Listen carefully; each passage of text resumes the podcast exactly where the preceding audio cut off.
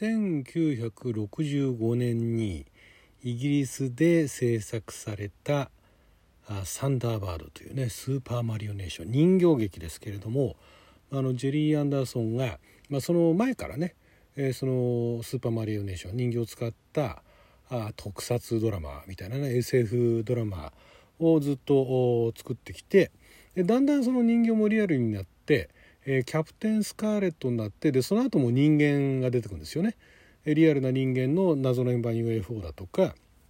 スペース1999が制作されるということなんですが、まあ、スペース1999もすごい好きだったんですけれども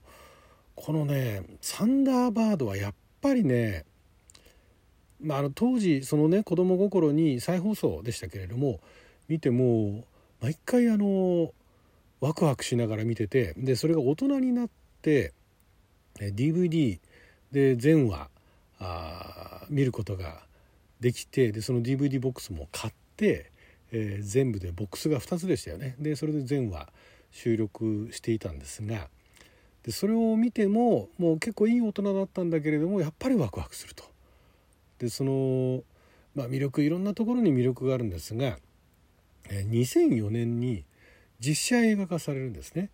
でこれがあの実写映画化監督したのがあのジョナサン・フレイクスというねあのスター・トレックのネクスト・ジェネレーションズのあの、えー、ウィリアム・ライカー副長役をやられていたもともと俳優さんでもあるんだけれどもスター・トレックの映画とかも監督をされたりとかして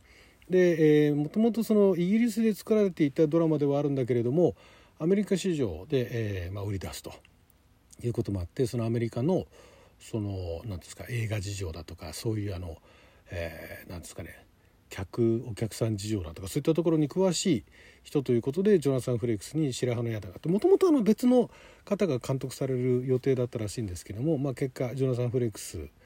さんが監督をやられてでもともとその企画だとか脚本みたいなものっていうのは前からできてたそうなんですがこれが外れたんですね。私もあの試写会をね、えー、武道館でえー、V6 が、ね、あのゲストで来るっていうんで V6 が確かね、えっと、日本版の曲も主題歌も歌ってたのかな？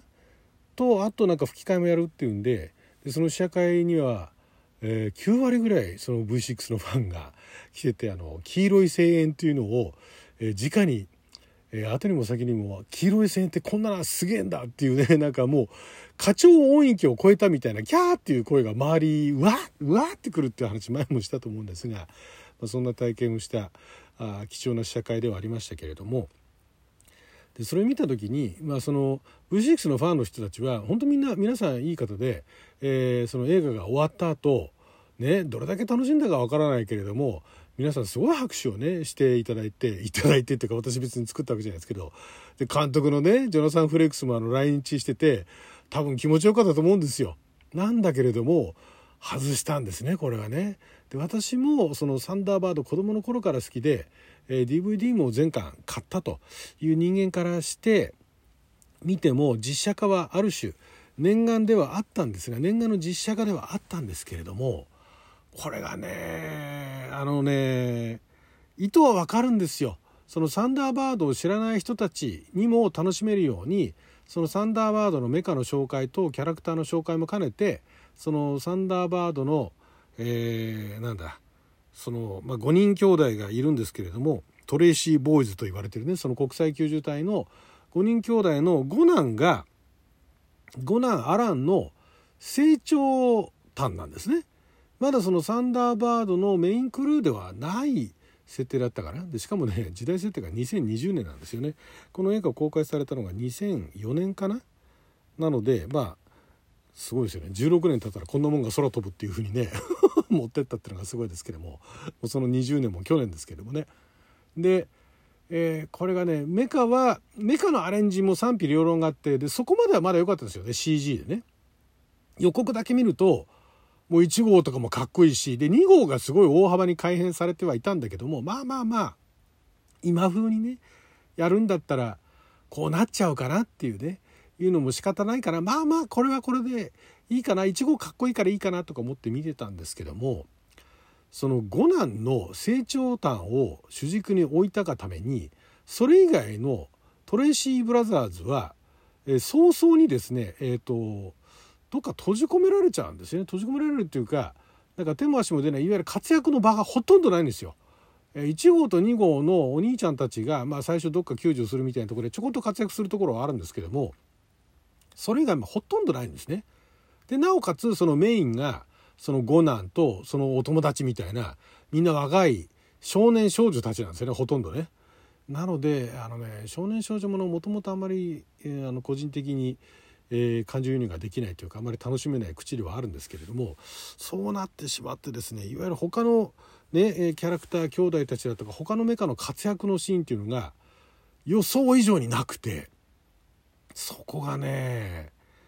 あの映画でね唯一私良かったのが、まあ、ビル・パクストンがあの、えー、今は亡きねビル・パクストンがそのお父さん、えー、お父さんトレイシーやってたのとあとあの人。えっとねベン・キングスレーっていうねこの方の名優なんですけどベン・キングスレーがフッド役をやったってこれはもうぴったりだなとドハマりだなと いう感じでそれ以外がね微妙だったんですね。で2015年に確かその、えー「サンダーバーザー・ゴー」っていうタイトルで「えー、ドラマリメイクっていう感じででキャラクターが人形ではなく CG のキャラクターでででもセットはミニチュアっていうねこれまたすごい作りだったんですがそれはね、えー、予告だけ見たのかな。でこれはまあそれも面白いのかもしれないけど私が見たいのはそういうのじゃないと。実写でねでしかも、まあ、あのジョナサン・フレックスは監督やりましたけどイギリスのスタッフが作るんだったらイギリスのドラマって、まあ、これ本当にあの個人の趣味が入ってきますけども本当によくできたドラマっていうのがやっぱり、ね、ドラマの先端をいってるなと思うんですね。アメリカのドラマ結構日本にねあの結構入ってきててで人気のあるあのアメリカのドラマっていうのも結構多いんですがただドラマのクオリティ、まあ、このクオリティはね個人差あると思うんですけどねあのすげえって思うところね人によって見る人によって違うと思うんですが個人的にはやっぱり、えシナリオだとか絵の撮り方だとか見せ方構成で演者の実力そういったようなのも含めてイギリスのドラマというのはすごいやっぱり進んでるなと。で映画もまあイギリス映画っていうのは、えー、イギリス映画も面白いのあるんですけどイギリス映画っていうのはあんまりあの一般受けしにくいのかなと。好きな人は刺さる人には刺さるんだけども一般受けしにくいのかなと。でドラマはまだシャーロックなんかね分かりやすいところであれはあの全世界で受けたと、まあ、シャーロック・ホームズっていうのがベースにあるからっていうのもありますけれどもそこが受けたっていうのはあるんですがそのイギリスのドラマの,、ね、あのスタッフたちドラマとかを作れるその有能なスタッフたちが、ねえー、大人向けのサンダーバードの実写映画ドラマでもいいです。いいですっていうのはあれですけどもドラマでも見たい。そういうのがね見たいんですよね。だからまああの前もねそのサンダーバード自体は大したその人間関係人間ドラマもなくまあ、世界のどっかで災害があったらそれを助けに行くだけみたいなね。でもそれでもワクワクしてるってのがあって実質それだけでも全然私はいいと思うんですよ。実写でね。実写で CG でそれを大人向けに災害ねあの世界の災害ピンチを助けに行くっていうだけでもいいと思うんですけどもまあそれだけだとちょっとねお客さんあの視聴者増やすの難しいだろうからそこにまあエッセンスとしてね人間関係人間ドラマを盛り込むっていう。でもそれもそのなんかあのクリフハンガー的なものだとかなんか必要以上にあの人間関係をねあの際立たせるようなところまでではなくさりげない。だからね向こうのあのなんだっけね司法解剖のドラマですっごい面白いのがあったんですけどそれぐらいの人間関係のレベルであとはもう世界のピンチを救いに行くっていうところででしかもビジュアルもドラマの中身も大人向けっていうね感じのがねやってくれたらなってもうこれね誰にね頼むつっても何にもないんでもうただの私のあの妄想でしかないんですけれどもそれが見たい BBC あたりでねサンダーバードみたいなねいうのをあえて